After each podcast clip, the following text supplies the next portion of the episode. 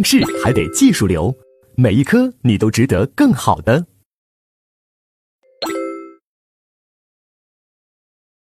好，那接下来我们就看第四节犯罪既遂。那犯罪既遂的第一个问题就是既遂结果的要求。那我们说，原则上既遂结果是要求实害结果，而不是仅仅是一个什么危险状态。最简单的例子，比如说故意杀人罪。那狗蛋要杀小芳，他如果准备凶器、准备毒药，我们说他已经开始犯罪。已经有了犯罪的预备行为，那此时他对小芳的生命法益已经有点危险了啊！那他在这个预备阶段，如果主动放弃，那是中止犯；如果被迫放弃，那是犯罪预备预备犯。那如果他拿刀已经抓住小芳的领要砍下去这一刻，我们说他已经着手了。那这时候呢，他如果不砍了，我们说那他是犯罪中止，预实行阶段的犯罪中止。那他如果这时候被迫放弃，比如说被警察把刀给夺了，那他这时候就是犯罪未遂。但是我们说，一旦着手了，那他他对法益已经产生什么紧迫的危险啊？那我们就知道，那未遂犯、中止犯，这时候其实都是什么？都是危险犯。那如果他一直砍，一直砍，把小芳砍死了，造成了死亡结果啊！那我们说，这时候就是犯罪既遂，也就是既遂犯。这时候要求什么？要求实害结果的诞生，明白？所以我们就知道，犯罪的就故意犯罪而言，犯罪的成立条件是产生危险。当然，这个危险分为两个阶段，一个是预备阶段的危险，一个是实行阶段的危险。啊，着手实行阶段危险更紧迫，程度更高。好了，那要构成犯罪既遂，那要求什么？要求实害结果。所以大家把这个原则先记住，就是产生危险是故意犯罪的成立条件，造成实害结果是故意犯罪的既遂条件。啊，这就是我们说的原则。好了，接下来我们看第二个点，就是行为对象的转移。那这个考的是什么点呢？你比如说，狗蛋儿想强奸小芳，他来到小芳宿舍，已经扑上去实施暴力，已经把小芳打晕在床上了。结果来个蓦然回首，发现，哇，小芳的室友小美，哇，更美。小芳心里想：你看，在这个没见过世面的是吧？这才叫漂亮呀，倾国倾城。所以他就把小芳放掉了。把人家小美给强奸了，那你说这时候怎么定罪呢？那我们说他对小芳要构成强奸罪的犯罪中止，他对小美还要构成一个强奸罪的既遂，而且这两个要不要数罪并罚呢？我们说要受罪并罚，而不能指定一个强奸罪的既遂啊，要受罪并罚。有些同学说，那他对小芳还应当构成侮辱罪。啊，你这就调侃了，咱 们不要这样调侃。好了，我要让大家给我对比第二个案例。那如果狗蛋儿要盗窃小芳的一个珠宝，他盗窃珠宝的时候，他拿起珠宝了，他忽然发现装珠宝的那个盒子呀，哎，更漂亮，他更喜欢，他就不拿珠宝，把那个盒子给拿了，偷了。那我们说啊，这就属于 买椟还毒嘛。那说这时候要不要定一个？他针对珠宝是一个盗窃罪的中止，他针对这个盒子是一个盗窃罪的既遂，然后数罪并罚，要不要呢？不需要。这时候只定一个盗窃罪的既遂就完事儿了。哎，那大家给我想一想，那个强奸案和这个盗窃案为什么在最终的定罪上结论上有区别呢？哎，这就要求我们掌握以下结论，就是什么呢？就强奸罪是一个人身犯罪，人身犯罪，人身法益具有人身专属性，具有不可替代性，所以账要一笔一笔的单算，然后数罪并罚。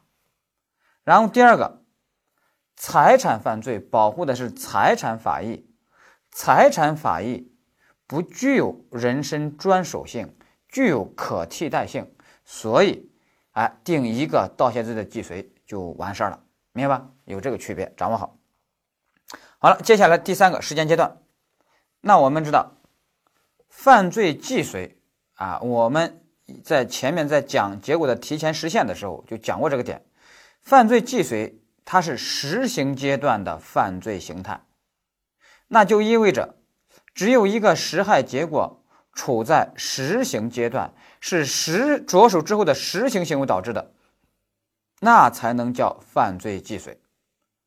如果在预备阶段出现了一个实害结果，那不能叫犯罪既遂，明白吧？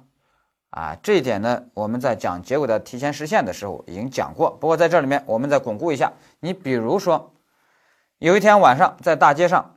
狗蛋看到前方有一个妇女啊，小芳，哎，挎着一个包，哇，爱马仕的包。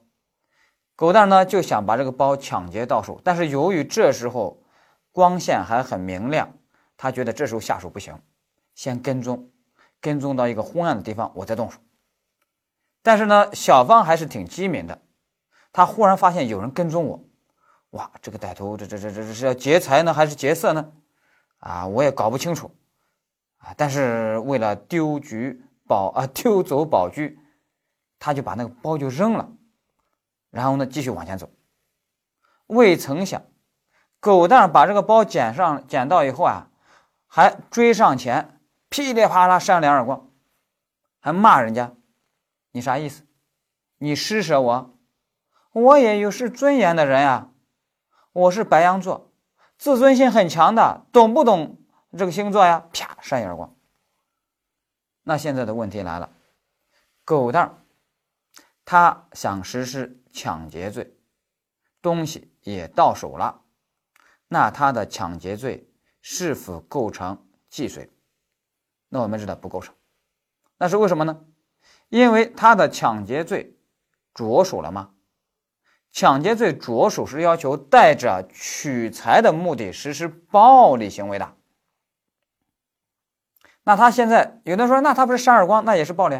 但那个扇耳光是带着取财目的吗？不是，他是带着什么维护尊严的目的。哈哈，所以这个暴力行为不是抢劫罪的实行行为。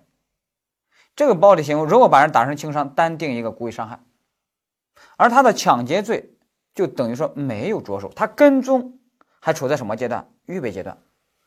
哎，那他在预备阶段他没有着手，那他的抢劫罪只能在预备阶段找。那你说找什么？预备阶段只有两个犯罪性的，一个犯罪中止，一个犯罪预备。犯罪中止成吗？肯定不行，打叉。那只能选什么？犯罪预备。为什么选犯罪预备呢？就是因为，因为意志以外原因，你没法着手继续去抢了啊！因为动手东西已经到手了，明白？你想要的这个包已经到手了，他已经扔在地上了，是吧？所以他的抢劫罪只能是什么？只能是犯罪预备。然后呢？扇耳光，如果扇成轻伤，再加一个故意伤害罪，数罪并罚。啊，那有些同学说，那前罪犯罪预备他没有评价这个把包拿走这个环节，那他把包拿走这个环节算什么呢？他把包拿走，这只能算是一个什么不当得利，他有返还义务。事后人家问他要，他拒不返还，给他要定一个什么？定一个侵占罪，明白？啊，是要这么去定的。好了。那我们把这个掌握好了以后，接下来第四个因果关系。因果关系啊，考的是什么呢？我们前面其实也强调过，就是说要给一个人要定犯罪既遂，是要求那个实害结果和他前面的实行行为、犯罪行为要有什么？要有因果关系。比如说你狗蛋要定故意杀人罪既遂，那么那个死亡结果要和你狗蛋的杀人行为要有什么？要有因果关系。好了，那这一块呢，考试还挺喜欢啊，考一些行为结构稍微复杂的一些案情，那案件罪名，我们稍微给大家训练一下。比如说第一个财呃诈骗罪，那诈骗罪里面举一个简单的例子，比如说狗蛋儿，哎，他拿了一个装着矿泉水的一个瓶子，啊，假装这是高档的爽肤水，他就给小芳说，哇。这位女士，这是高档的爽肤水，三千块钱要不要？啊，他就推销半天，唾沫横飞，口干舌燥。然后小芳一看，嘿，这什么高档爽肤水？你以为老娘啥都不懂？哎呀，这什么爽肤水我都用过，硫酸我都用过，你这不就是个矿泉水？然后心里想，不过呢，你小子呀，哎呦，这小伙子长得还挺秀气的，嗯，费了半天口舌了，啊，也不容易，啊，就给他三千吧。所以带着这个心理。就给了狗蛋三千，把这瓶矿泉水就给买了。那现在就问，狗蛋构成什么？那我们知道，狗蛋肯定成立了诈骗罪。那诈骗罪是否既遂呢？哎，那我们就要知道诈骗罪，它啊有四部曲，它的行为结构有四部曲。那我们看一百零一页，四部曲是什么呢？第一步，你实施一个欺骗行为，这一步狗蛋打勾。第二步使对方陷入认识错误，这一步呢是打叉了。那第三步，对方基于认识错误而处分财物，这一步呢也是打叉了。人家是基于认识错误处分财物吗？不是的，人家是基于欣赏同情的心理而交付财物的。那第四步，你行为取得财物，这个是打勾了。虽然第一步和第四步打勾，但由于第二步、第三步打叉，所以因果链条断裂。所以你狗蛋不构成诈骗罪既遂，虽然东西到手，那不构成诈骗罪既遂，但是你已经着手了。那着手之后的犯罪形态就三个：未遂、终止、既遂。既遂已经 pass 掉了，那剩下未遂和终止。那狗蛋有终止行为吗？没有。那这时候给狗蛋按照排除法，只能选什么？只能选犯罪未遂，明白？所以这个反倒选的是什么？犯罪未遂，一定要把这个啊掌握好。好。刚才讲的是诈骗罪，那换到一个强奸罪也是这样。那你比如说强奸罪的行为结构，它基本上是也是两步，第一步是实施暴力、胁迫等强制手段，啊，第二步呢，啊是让人家无法反抗，或者说不敢反抗，啊，那第三步其实三步，第三步呢，人家因为无法反抗。啊，不敢反抗而被迫发生性行为，明白吧？由此发生的性行为才算是什么强奸罪的既遂。那你比如说，狗蛋有一天晚上，还是真实的案例哦。啊，他呢看到邻居小芳已经睡着了，哇，他就溜到人家家里，扑到床上强奸人家。人家呢在挣扎中把灯打开了，人家一看啊，狗蛋是你。我平时对你挺好的呀，你怎么能这样对我呢？我把你当朋友，你竟然想睡我！哎呀，狗蛋心想：哎呀，行行，惭愧惭愧惭愧，行行，那咱们继续做朋友。好，我溜下床，你继续睡觉吧。小王说：“站住！让你走了吗？啊，来都来了，是吧？赶紧扶本宫就寝吧。”狗蛋心里想：哎呦，早说嘛！哎，两个人的发生的啊，该发生的、不该发生的都发生了。那现在问题来了，那你说这个乡亲啊，乡村爱情故事该怎么处理？其实跟宫廷爱情故事也差不多，是吧？那有的同学跟我说，那狗蛋要定什么？要定强奸罪既遂，因为他想要发生的发生了。但是我们说，符合我们刚才说的强奸罪的行为结构吗？不符合啊，因为。被害因为妇女是不是因为无法反抗、不敢反抗而被迫发生性行为啊？不是的呀，是吧？自愿发生的，所以这时候强奸罪就不能定既遂。但是强奸罪你着手了没有？着手了。那着手之后，三个犯罪形态：终止、未遂、既遂。既遂排除了，只剩下终止和未遂。那他应当是什么？他应当是终止，因为他当时啊，人家骂了他两句，他很惭愧，他要终止。所以呢，他的确成立强奸罪的终止。那发生性行为这个算啥呢？那这就只能算通奸，算一夜情了，那是不构成犯罪的。好了，那我们这个说完以后，那大家就知道这个因果关系就很重要。所以要给一个人要定既遂，一定要把我们四个这个点啊，这四个点一定要掌握好。特别是什么呢？时间阶段必须在实行阶段，而且还有因果关系要论证。好了，这个我们讲完了以后。那我们犯罪既遂的主要任务我们就讲完了。但是接下来我们要给大家把四个犯罪形态，我们要来一个什么大的联系和总结。那四个犯罪形态，我们首先要掌握，回顾我们前面说的，他们都是什么啊终局形态啊？这一点一定要把它深刻理解啊！它都是终局形态。那所谓都是终局形态啊，啥意思呢？就是我说的彻底 over 了，彻底结束了啊。那终局形态啊，彻底 over，彻底结束。我们容易犯的错误是什么呢？光把既遂当成终局形态，而把犯罪预备、犯罪中止、犯罪未遂当成暂时性停顿，啊，其实人家也是终局形态，明白吧？这块你如果还不理解，那我就用一个看电影的例子来说明一下，你就明白了。比如说，我们看电影，什么时候算是终局形态？什么时候算啊完成形态、既遂这种终局形态呢？那就是曲终人散，是吧？那这里面有没有犯罪未遂这种未完成形态、这种终局形态呢？也有啊。比如你电影看到一半的时候，结果地震来了，房倒屋塌，啊，房倒屋塌，那你这时候也只能被迫放弃了。那这也是什么啊？终局形态，犯罪未遂。有同学问我说：“那有没有那种犯罪终止那种情况呢？”有。那比如看到一半了，这个女朋友小芳给狗蛋说：“哎呀，狗蛋哥啊，这个电影好无聊哦，我不想看了，咱们能不能出去啊，干点有意义的事情？”跟他说：“咦，干啥事情啊？好啊，哎呀，咱们出去夹娃娃。”狗蛋说：“好啊，啊，就出去了。”狗蛋以为是生听成生娃娃了，人家说是夹娃娃，结果他就陪人家。在电影院外面夹了一下午的娃娃，那你说这也是什么哈？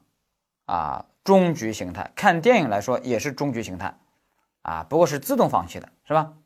啊，也属于犯罪终止，是吧？所以呢，你通过这个例子你就明白了，终局形态它一定要求是啊彻底的结束，啊，也就是说既遂是终局形态，啊，未遂预备啊终止也属于什么？也属于。终局形态，明白吧？好，那你这个理解了以后，那我们就要说一下，就犯罪终局而言，需要具备哪些条件啊？我们书上给大家说了两个条件：第一，客观犯罪行为要求彻底结束；第二，主观犯意要彻底消除。满足这两个条件。犯罪就终局了，而不是暂时性停顿。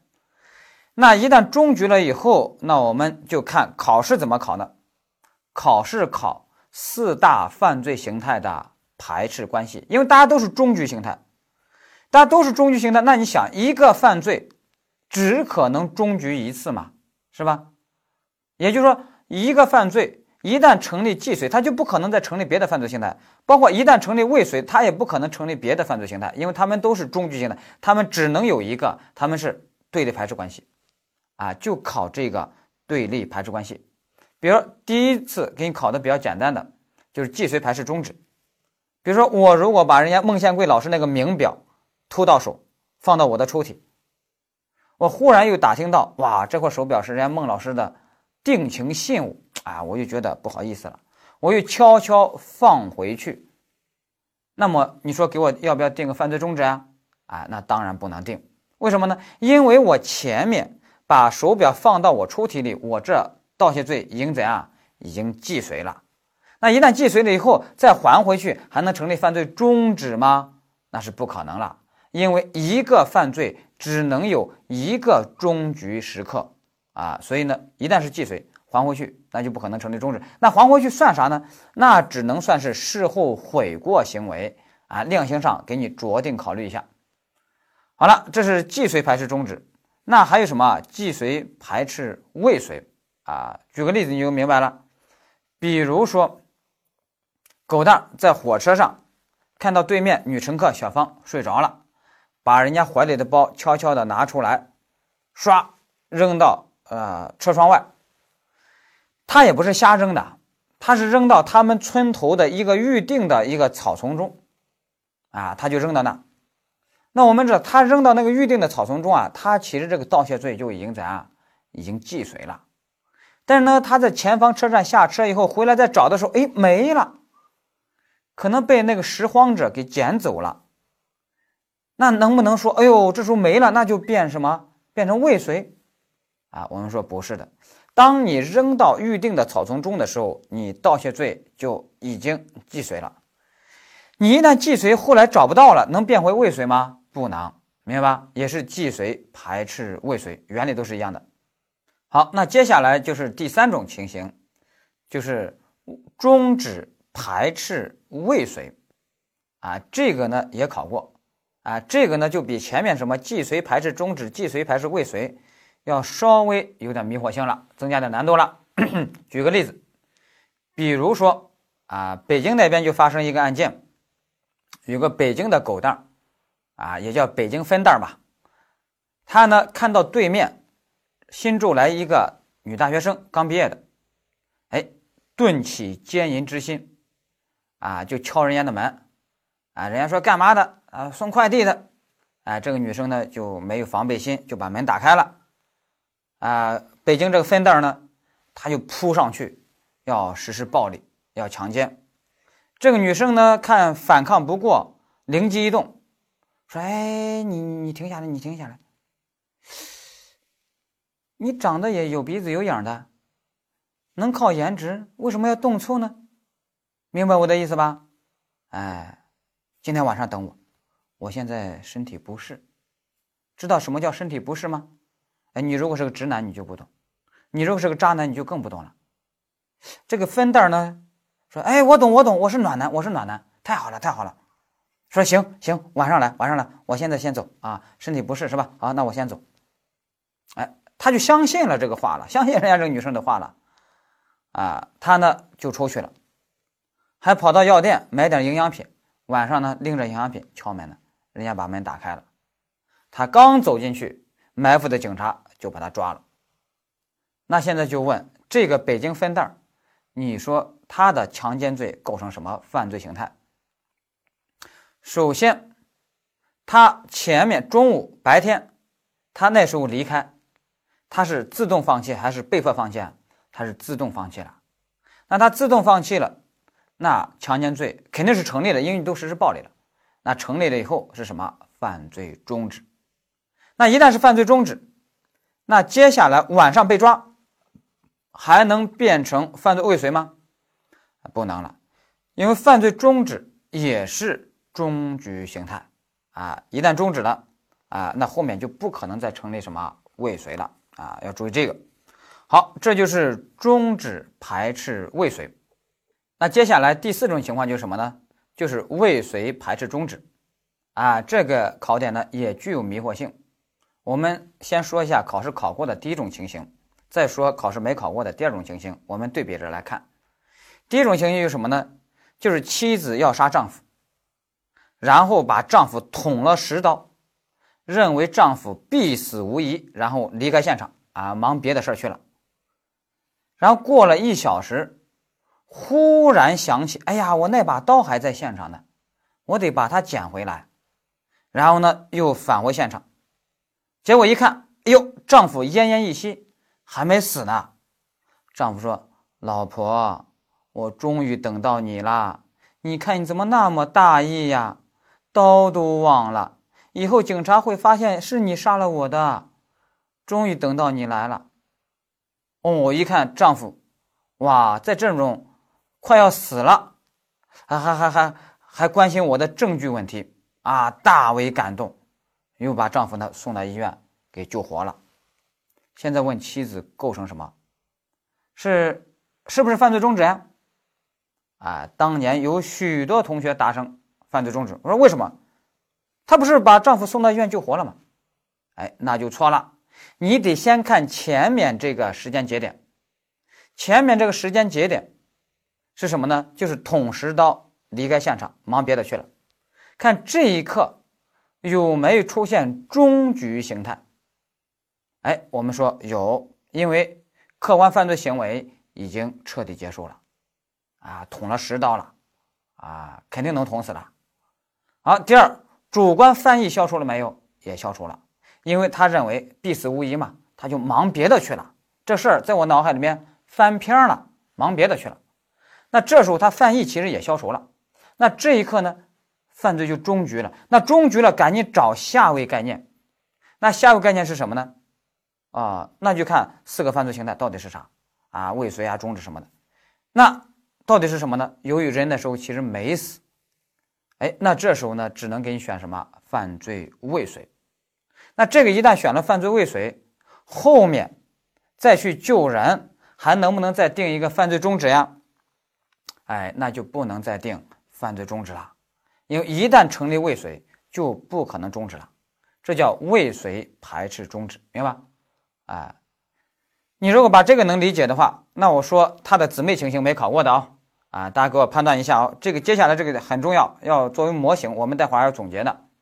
就是妻子还是想杀死丈夫，啊，这次呢怎么杀呢？说拿刀捅不行，哎，煤气，所以呢把煤气灶打开，然后呢啊把门一关，离开现场，然后就在院子里面等，他就等待死亡结果的降临，等了一个小时，他估计丈夫肯定完犊子了啊，芭比 Q 了，所以呢他又返回现场。一看，哎呦，丈夫还没死呢，但是呢，也快好像有点不行了。丈夫说：“老婆，老婆，你看你，哎呦，又那么大意，你走那么急干嘛呀？用煤气杀人，最关键的是要把窗户关上。你看你那么大意，马马虎虎做啥事都马虎，窗户没关严，浓度不够。你看你，哎呦，我都替你着急。哇，一看丈夫，哇。”都要快要死了，还惦记着他，很感动，又把丈夫赶紧送到医院救活了。我的问题是，这一下妻子构成什么？这一下能不能定犯罪中止？啊，我们答案是这一次要定犯罪中止。那这个犯罪中，这个为什么定犯罪中止？而考过的那个捅十刀，也是救丈夫呀，那个为什么只能定犯罪未遂呢？哎，我们把这两个案例，我们要一起来给大家画个图，我们一起来对比一下。首先做这种题的时候啊，你一定要注意，这里面啊，往往有两个时间节点，有两个时间节点。那么你做题的顺序是，千万千万不要看后面这个时间节点。因为你先看后面这个时间节点，那往往就掉在坑里面。比如捅十刀离开现场那个，你看是后面时间节点啊，救人那就是终止，哎，那就错了。一定要先看前面这个时间节点，看它干啥呢？看它有没有形成终局形态，啊，看它有没有形成终局形态。一旦形成终局形态，赶紧找下位概念，啊，到底是哪个犯罪形态？一旦确定是哪个犯罪形态以后，那么后面这个时间节点还需要看吗？还需要考虑吗？就不需要考虑了，明白？所以刚才捅石刀和这个煤气灶这个案两个案例，他们相同点是后面这个时间节点都是一样的，都是救人把人救活了，但是先要看前面这个时间节点有没有形成终局形态啊，这是做题的顺序是这样的。那我们说捅石刀离开现场，他已经形成终局形态，因为什么呢？因为他客观上犯罪行为已经实施完了，主观上关键是主观上犯意已经消除了，因为他认为必死无疑，往忙别的去了，就这个事儿在我心里面翻篇了，他犯意已经消除了。但是第二个，因为他是犯意消除了，所以他终局，他终局了，所以后面再救人，那不可能再成立什么终止了。啊，那因为前面已经终局了，前面只能成立犯罪未遂了，后面就不能成立犯罪终止了。但是煤气灶这个就不一样了，煤灶这个呢，这一次把煤灶打开，门一关，离开现场，这个离开现场这个时间节点，它终局了吗？它客观上犯罪行为的确也结束了，啊，但主观上犯意消除了吗？犯意，犯意，注意犯意消除了没有？大家给我想，范毅消除了没有？没有消除。